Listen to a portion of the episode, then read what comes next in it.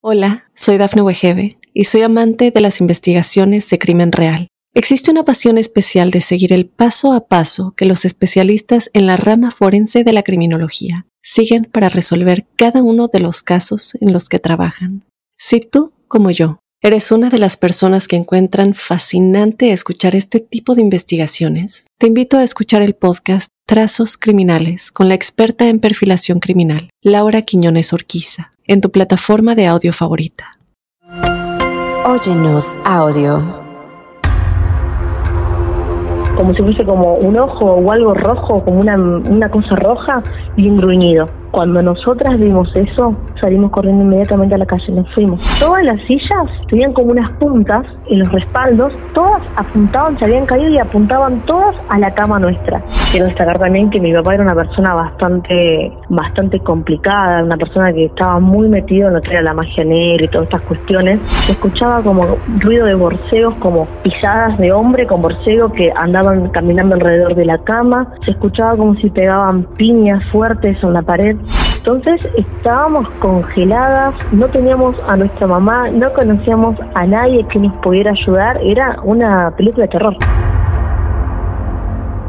Hola, soy Dafne Wegebe y soy amante de las investigaciones de crimen real. Existe una pasión especial de seguir el paso a paso que los especialistas en la rama forense de la criminología siguen para resolver cada uno de los casos en los que trabajan. Si tú, como yo, ¿Eres una de las personas que encuentran fascinante escuchar este tipo de investigaciones? Te invito a escuchar el podcast Trazos Criminales con la experta en perfilación criminal, Laura Quiñones Orquiza, en tu plataforma de audio favorita.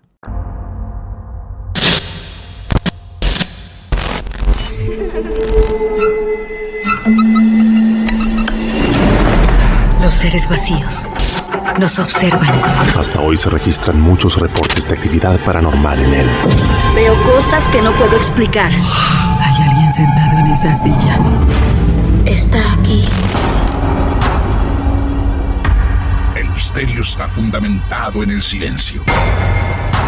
Pero ya es hora de hablarlo entre todos. Esto es... Hay alguien en la casa.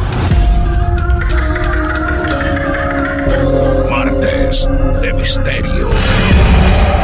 Es divertido asustarse a veces, ¿no?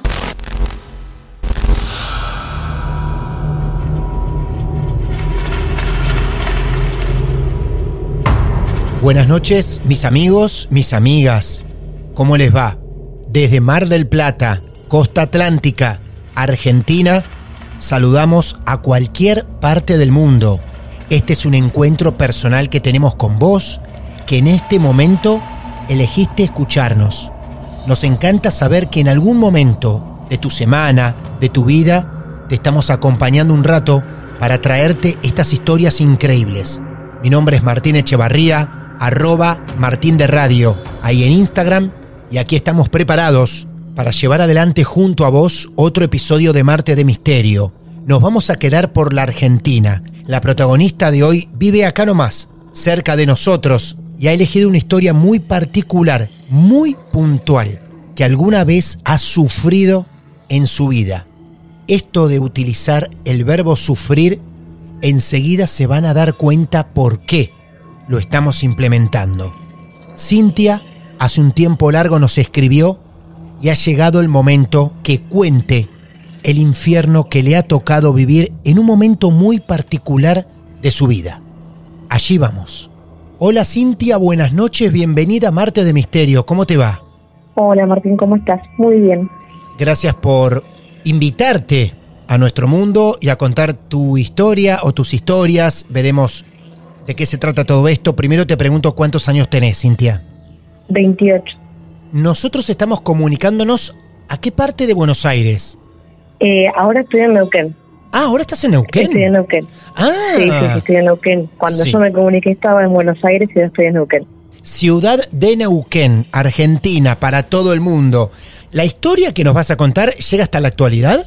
Eh, no, no, no, no, es una historia que pasó eh, en el 2007-2008 aproximadamente y es una historia que me guardé durante todos estos años, Ah, la verdad, así que tenía muchas ganas de compartirla. bueno, ¿y por qué la guardaste? Porque sentía que por ahí no me podían creer. Lo saben Ah. muy pocas personas y Claro. era como que era bastante, por lo menos para mí fue muy, marcó un antes y un después y, y no todos te creen, no todos pueden como asimilar a veces eh, lo que sucedió, es- piensan que no sé, que uno lo inventa que mintió, entonces ante esos comentarios yo prefería eh, mantener el silencio. Ahí estamos nosotros dispuestos 100% a escucharte. Nos vas a instalar vos en un momento de tu vida y ahí comienza tu historia. Te escuchamos. Perfecto. Esto transcurrió en la provincia de San Luis, cuando yo tenía unos 12 años. Esto me pasó a mí y a mi, a mi- perdón, a mi hermana de 10 años. Eh, estábamos recién mudadas, sí, a la provincia, nos mudamos con mi mamá y con mi papá. Esto lo quiero aclarar un poco porque para dar un poco de contexto a la historia, ¿no? Nosotras ya veníamos como de una infancia bastante paranormal, donde nos sucedían muchas cosas, ¿Así? Pero bueno, nada, si nada se comparaba con esto que nos venía a pasar, que para mí fue el broche de oro, por así decirlo. Una noche, eh, fue una noche de verano, por eso digo más o menos 2008 aproximadamente, porque en el 2007 nos mudamos a San Luis, habrá sido enero de 2008 más o menos. Eh, mi madre había empezado a trabajar, se va a trabajar de noche, se iba a trabajar en un restaurante si no me equivoco, y esa noche ella se permitió salir a- con amigos después de trabajar como nunca lo había hecho. Entonces esa noche nos quedaríamos solas con nuestro papá que en ese momento las cosas no estaban bastante bien. Ah, Quiero, desta- quiero destacar también que mi papá era una persona bastante bastante complicada, una persona que estaba muy metido en lo que era la magia negra y todas estas cuestiones, ah, ¿en serio? que la verdad que para sí, que para lo que era mi familia, mi mamá y nosotras estábamos muy ajenas. Perdón, y esto hasta donde Sí. vos quieras contarlo, ¿no? En Sí. esa época él llevaba adelante la magia negra, él la practicaba, tenía sus clientes y clientas. Es que lo hacía, él lo hacía como, ¿cómo puedo decirlo?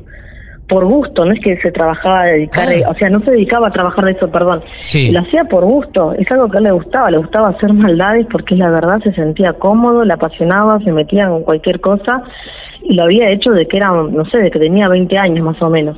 Tu viejo en ese momento, por hobby, digamos, por placer, Hasta el día de hoy, ¿eh? Sí. le practica magia negra a personas que él conoce, por ejemplo, y, y lleva Es- adelante es un, una- un rito, un procedimiento, no sé, un trabajo. Claro, claro, sí, sí, tiene, tiene creencias bastante paganas y él lo que hace es como, está, yo siempre digo, está, está aburrido y se dedica a hacer mal a los demás, porque la realidad es eso lo que él hacía. En aquel Wow. entonces, cuando nosotros nos mudamos con él, mis padres estaban separados, ellos se juntaron para poder mudarnos a San Luis, que era una mejor vida, supuestamente. Él nos hablaba de que San Luis era una mejor vida, Sí. a comparación de lo que era Buenos Aires, porque nosotros éramos de Buenos Aires. Sí. Entonces eh, nos pintó un cuento de fantasías en el cual nos encontramos un cuento de horror, claramente, ¿no? Porque él no estaba bien mentalmente, más con todas estas cosas que él practicaba y hacía, y el lugar donde va a transcurrir esta historia que les voy a contar era prácticamente no era una casa, era un galpón. Para Ah, darles Dios. contexto y que ustedes se puedan imaginar, es un pueblo, un pueblo que en aquel momento no estaba muy muy muy habitado, había pocas pocas casas, Sí. eh, y esto era un galpón que tenía solamente una ventana y la parte de adelante, en vez de tener una puerta, tenía toda una luna negra que cubría. Como para que se den un- una idea más o menos de, de lo que estoy hablando, porque va a ser importante este detalle más adelante. Vos ibas a ir a Y vivir a una casa y terminaste viviendo en un galpón. Sí, sí, Ah, sí, él nos dijo que era una casa que estaba en construcción y no, era un galpón. Un rectángulo, un rectángulo de, no Sí, sé, sí. De, de ladrillo y todo oscuro, que no tenía nada, nada, nada. Previamente a esto que les voy a contar de esta historia, ya habían pas- venían pasando cosas medias raras en la casa. Ujú. Como que se va en la casa, en el galpón, que se escuchaba que se tiraba la cadena sola, porque tenía una parte que era como un baño. Eh, se escuchaban movimientos raros de noche. Pero nunca llamamos, nunca le dimos mucha bolilla, porque la verdad, después de tantas cosas que nos había pasado a mi hermana y a mí y a mi mamá de chicas, era como que no queríamos saber nada Claro. que tenga que ver con lo paranormal. Hasta que llegó esta noche, que les estaba comentando, Sí. donde mi mamá decide, ir, después de ir de trabajar, irse con sus amigos. Y esa noche nos quedamos con mi papá. Mi papá esa noche se tomó, no me acuerdo qué era bien exactamente, pero como un licor. Él tiene esa costumbre de- del alcohol, de tomar alcohol y de quedarse profundamente dormido y desaparecer. Esa noche no fue, no, no, no fue diferente. tomó su alcohol, se quedó dormido, duro ahí, parecía que no sé si respiraba porque la verdad estaba muy, muy dormido, no nos respondía, apagamos las luces, a dormir, hasta que se hacen como las 2, 3 de la mañana, supongo, y me despierto yo, yo dormí en una cucheta, le dicen en las camas estas que son de a dos. Sí, camas cuchetas, sí, sí. Eh, Sí, sí, sí. Sí, o camas, Eh, o si no le dicen camas marineras también, ¿no? Claro, claro, claro, sí, marinera. Yo dormía arriba y mi hermana dormía abajo. Tenía un gatito también. Esa noche el gato no estaba y a mí ya me pareció raro porque digo que raro que el gato me abandonó y empiezo, me empiezo a despertar por la cantidad de ruidos que escuchaba adentro de la casa. Entonces en- estaba entre dormida y empecé a escuchar como, yo lo describo como un concierto de ruidos paranormales, porque otra, otra otra forma para llamar esto no tengo. Se escuchaba como ruido de borseos, como pisadas de hombre con borseo que andaban caminando alrededor de la cama. Se escuchaba como si pegaban piñas fuertes en la pared. Se escuchaba como si tiraban como una tapita, se ve que había una tapita en la mesa, no sé, y se escuchaba como que la tiraban y golpeaba contra el techo. Todo esto tenía como una, como que se iba sincronizando, digamos. Primero Sí. era un sonido, después era el otro. Entonces, claro, yo era tenía 12 años, empecé a escuchar ese ruido, me empezó a dar un miedo terrible. Lo primero que uno atina a pensar es mi papá o mi hermana, porque es lo primero que atinas a pensar. Claro. Estaba todo oscuro y entraba luz por la ventana, que llegaba a alumbrarse un poquito y se veía un poquito. Entonces, lo primero que miro, veo a mi papá súper dormido, estaba yo paralizada del miedo que sentía, creo que, no sé, fue terrible, y miro, y trato de mirar para abajo y veo a mi hermana dormida. Entonces empiezo a respirar tranquila porque ya estaba, ya estaba muy asustada, eran ruidos horribles, porque incluso yo sentía esa presencia de que había alguien que se asomaba hasta la cama, que se subía, no sé, a esa mesa de luz que había y me sentía tan observada Sí. como si hubiera una persona de verdad adentro de ese lugar.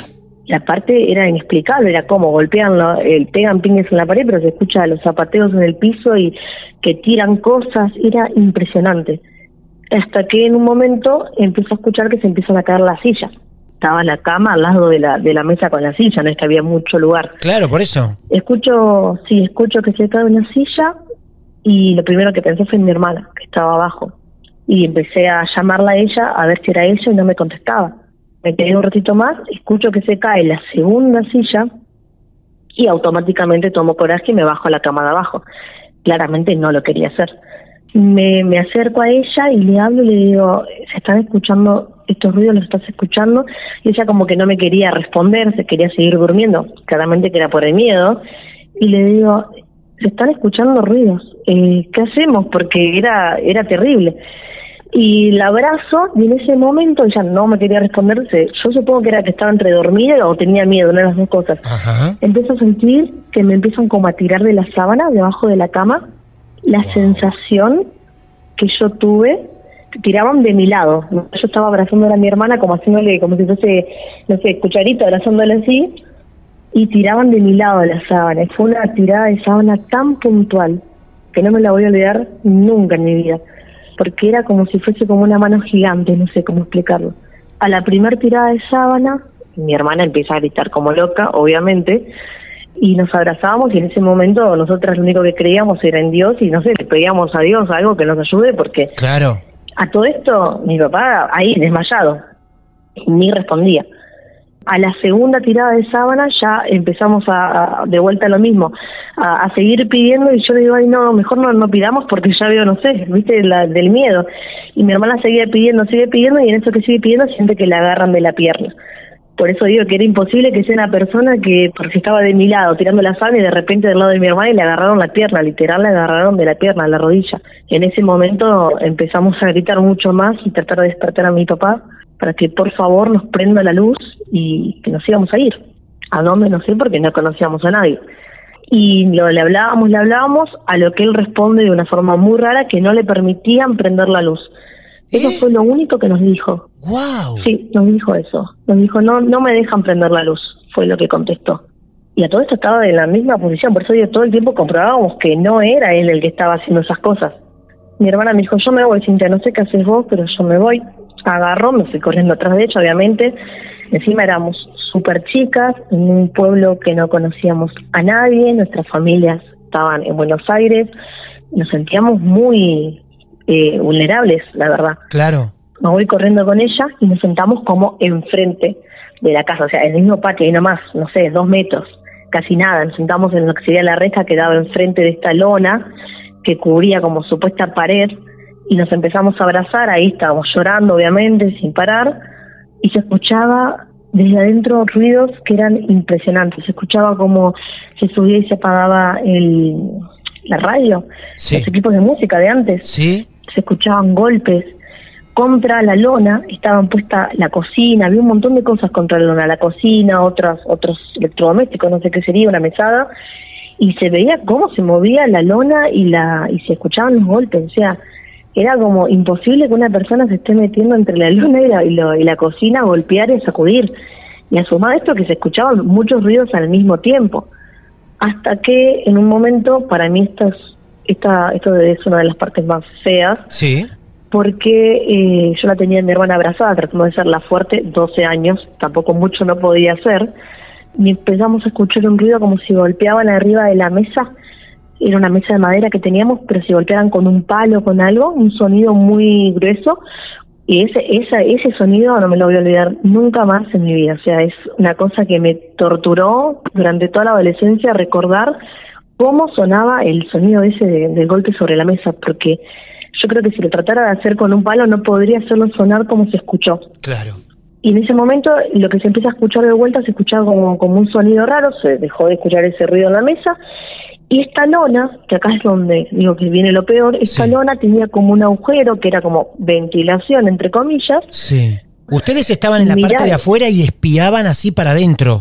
No, no, no, estábamos sentados y escuchábamos todo, no, no nos pidábamos, no nos queríamos ni acercar. Ah. Pero tampoco queríamos irnos a la calle porque no teníamos mucho miedo que nos pase algo. El miedo, ¿cómo las debe haber atormentado como para no tirar a, a salir de ese lugar? Sí, sí, sí, sí, fue, sí, la verdad que sí. ¿No se veía absolutamente nada adentro? Típico como uno apaga las luces en la noche que entra como el reflejo de alguna luz que está prendida Sí, afuera, Sí, que si alguien anda caminando vos lo ves. Así se veía, claro. Pero no se veía nada cuando se escuchaban todas esas cosas. Era puro ruido. Nada. No había una sola Puro sombra, ruido. imagen, nada. Todo ruido. No, no, no. La imagen se, se, se ve después, pero hasta ese momento era puro ruido. Qué increíble. inexplicable, pero ruido. Sí. Y es verdad, pasa que también nosotras, como veníamos, escuchábamos tanto lo que los grandes hablaban, ¿no? En ese tiempo, veníamos de Buenos Aires, que veníamos de una vida muy, de un lugar que era muy peligroso, entonces teníamos miedo de salir a la calle, no sabíamos salir a la calle.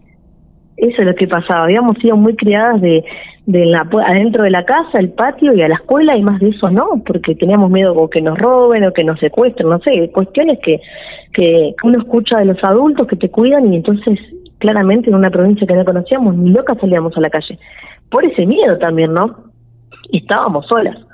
Y en ese momento, bueno, cuando se deja de escuchar ese ruido horrible, eh, se, se veía cómo se sacudía la, la lona entre la cocina y demás, eso seguía pasando. Yo, nosotras miramos por el, o sea, miramos hacia ese agujerito, porque empezamos a escuchar como un ruido raro, y literal, lo que yo vi fue como si fuese como un ojo o algo rojo, como una, una cosa roja y un gruñido. Cuando nosotras vimos eso, salimos corriendo inmediatamente a la calle, nos fuimos, nos fuimos como a tres cuadras de la casa. Y eso, eso tampoco, no, nos vamos a olvidar nunca más. Ahí se pudieron mover. ese- sí, Claro, y sí, claro. es que eso fue demasiado. O sea, eso fue lo que lo que comprobó que lo que estábamos escuchando ahí no no era humano. Literal fue un gruñido, fue ¿Y un gruñido papá? grueso. ¿Y tu viejo? Brillaba por su ausencia. Hasta el día de hoy nunca nunca más se volvió a tocar el tema y brillaba por su ausencia, siempre inmóvil en la misma posición. Nosotras entramos al día siguiente, obviamente que no podíamos ni dormir ahí adentro después, eh, y él estaba en la misma posición y bueno, después, porque esto sigue, no, no corta acá, después se puede comprobar esto de los sonidos y los movimientos, estas Ah, cosas. Pero bueno, sí. eh, volviendo a esto de, de- de que vimos esa cosa roja, no sé qué era, como, no sé, era una cosa roja, un gruñido, fue lo que vimos puntual.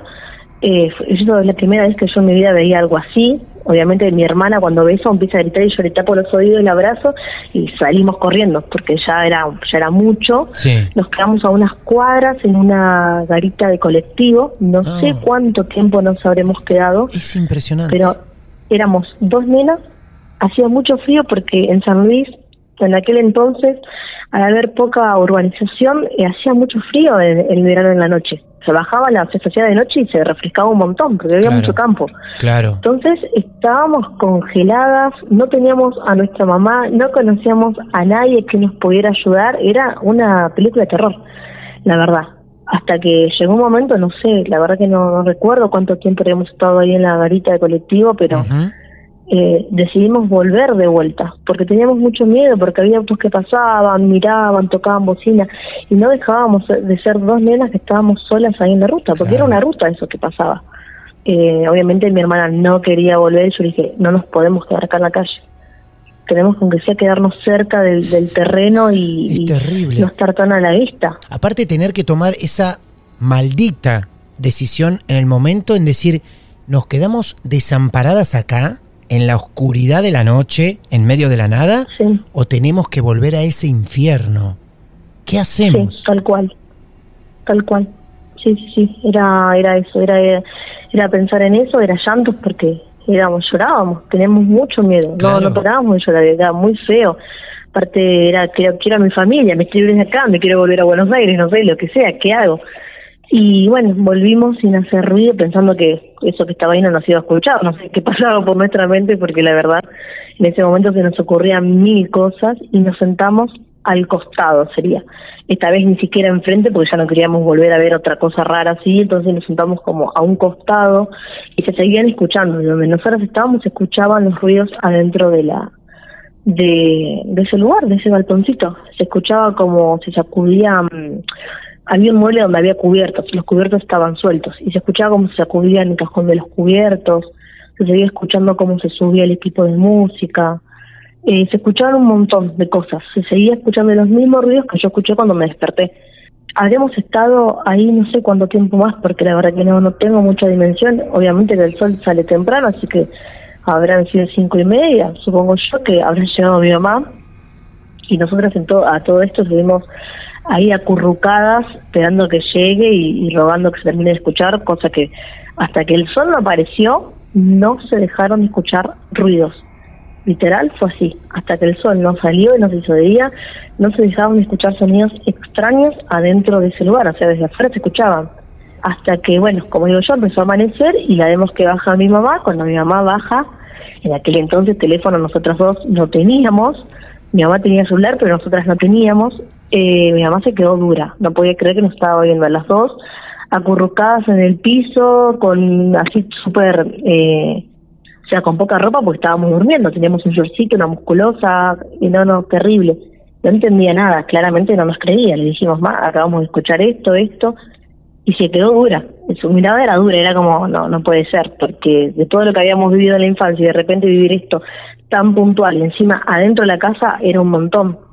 Eh, y nos preguntaba lo mismo, ¿y tu papá qué estaba haciendo? Nada, le decíamos, nada. Lo único que nos dijo es que él no podía prender la luz y nada más.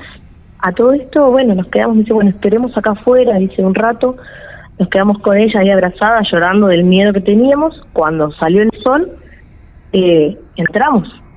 Yo, obviamente, con mi hermano no queríamos entrar.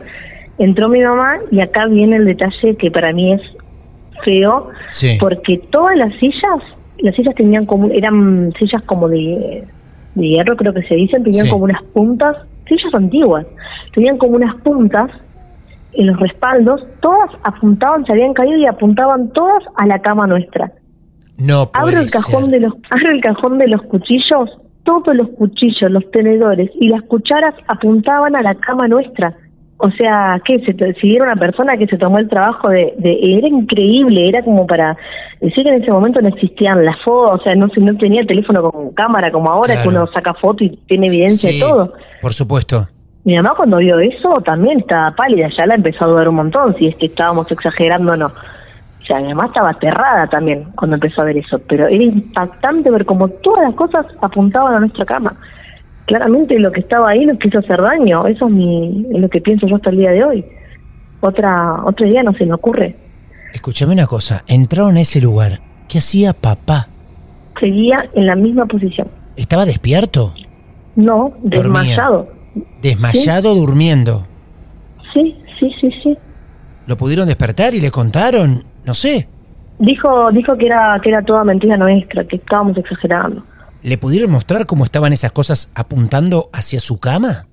Es que ya le teníamos miedo hasta él. Claramente Ah. no eso. Es, es nuestro padre, pero no nos habíamos criado, entonces ya desconfiábamos hasta él, teníamos Ah. miedo, porque él, él, nos, él nos quitaba crédito de lo que nosotras decíamos. Qué terrible. Teníamos, eh, mi mamá se había hecho como unos amigos ahí y claramente le contamos a una persona y nos miró como diciendo, están locas. Claro. ¿Quién nos iba a creer? Es que es un Porque era infierno. mucho. Lo que acabas de contar es un Era infierno mucho. vivido en horas, nada más.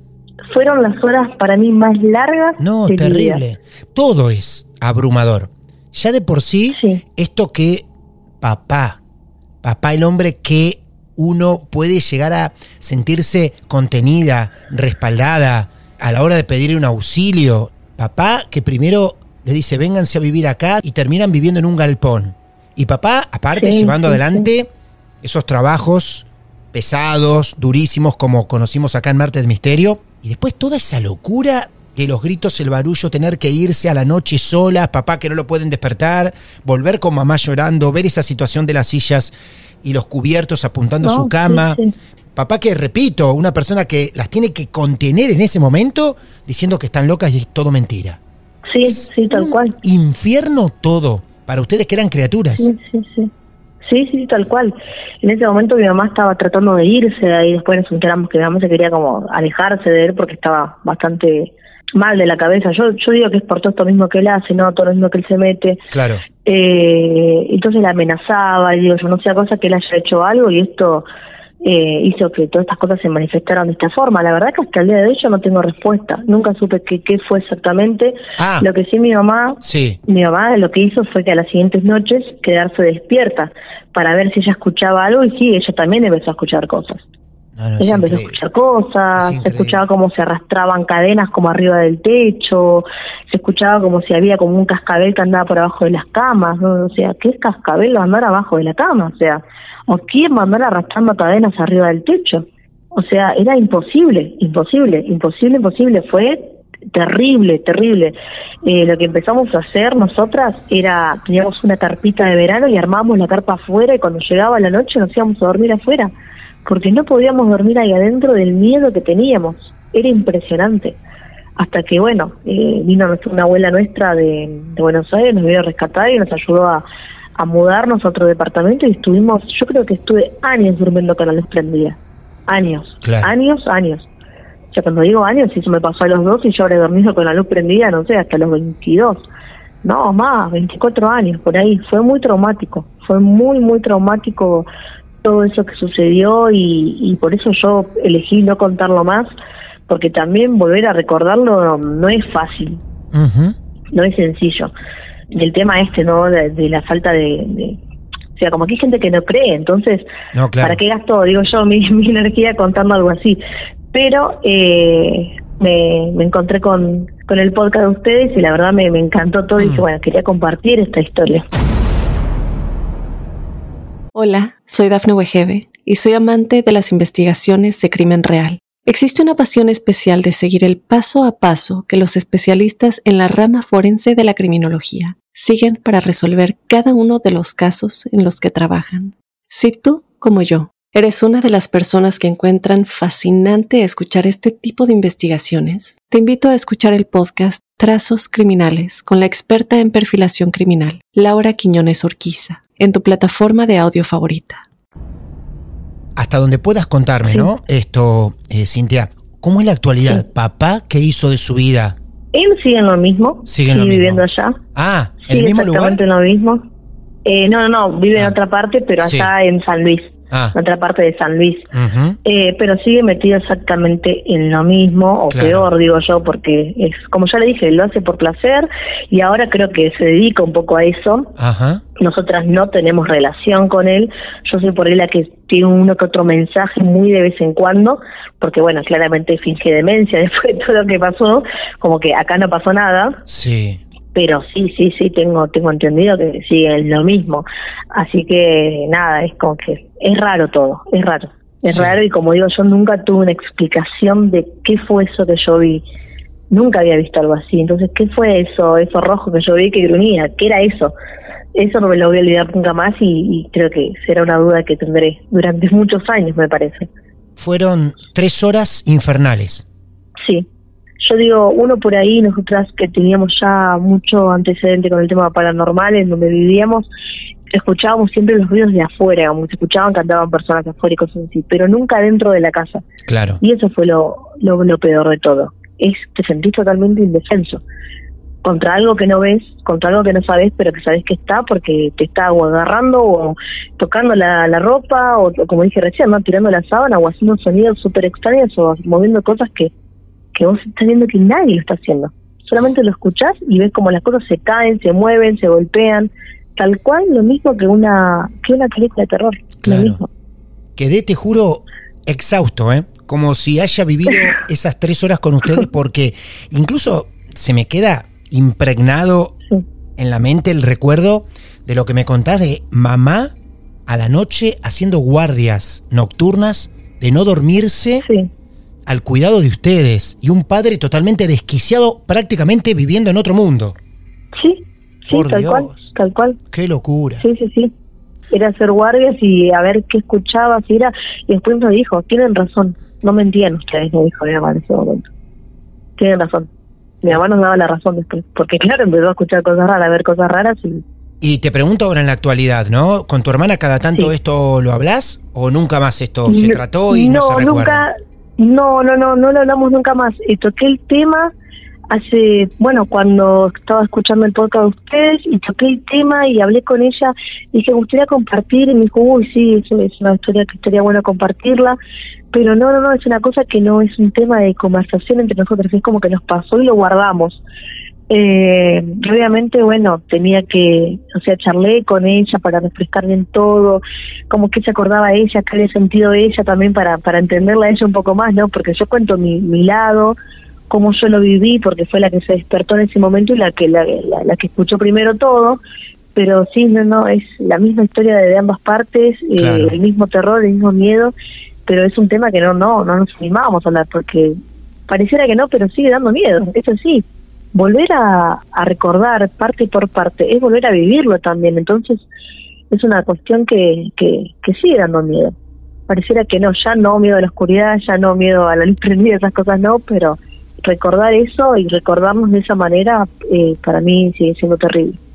Bueno, la verdad que me alegro que me hayas respondido allá en el inicio de la charla cuando te dije sí, hasta la actualidad lo que nos ibas a contar te acompañaba y ahora siento que es un alivio enorme haber escuchado responderme vos a mí que no, que fue algo del pasado. El mismo terror, el mismo miedo. Las dos hermanitas. Impresionante, Cintia. Me alegra saber que estás en un estado mucho más tranquilo.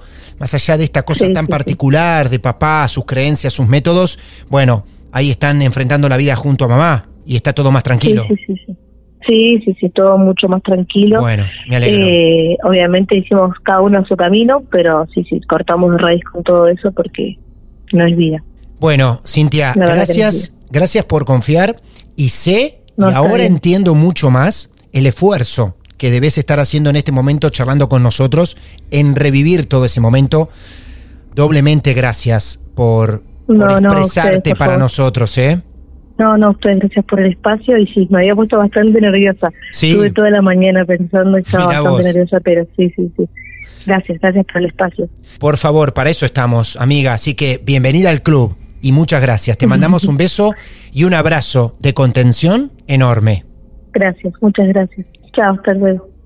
Bueno, sepan ustedes también, desde cualquier parte del mundo, cuando estén escuchando esta historia, con que tengan ganas de sentirse compañeros y compañeras a la hora de contener a esta protagonista, no importa el momento que estén escuchando este episodio. Ya mismo su respeto ante la historia de Cintia y todos sus temores junto a su hermana, ya eso es mucho. La escuchamos y está perfecto. Incluso hasta la escuchamos más que su padre. Para eso estamos, nosotros, ustedes, juntos, formamos esta comunidad que llamamos Marte de Misterio, tres horas infernales, las vividas por Cintia y su hermana, que han llegado hoy a ser las protagonistas para este episodio. Si vos tenés tu historia también para contar, nos contactás a través de redes sociales. Somos Marte de Misterio, donde nos busques, mi cuenta personal arroba Martín de Radio, nos podés mandar un mensaje privado y enseguida entras automáticamente en lista de espera. Gracias por confiar, gracias por escuchar, por elegirnos cada semana. Marte de Misterio se despide. Hasta el siguiente episodio y seguramente ahí nos vamos a encontrar. Mi nombre es Martín Echevarría. Buenas noches y que descansen. El mal viene en formato podcast. Martes de Misterio. Hola, soy Dafne Wegebe y soy amante de las investigaciones de crimen real. Existe una pasión especial de seguir el paso a paso que los especialistas en la rama forense de la criminología siguen para resolver cada uno de los casos en los que trabajan. Si tú, como yo, eres una de las personas que encuentran fascinante escuchar este tipo de investigaciones, te invito a escuchar el podcast Trazos Criminales con la experta en perfilación criminal, Laura Quiñones Orquiza, en tu plataforma de audio favorita.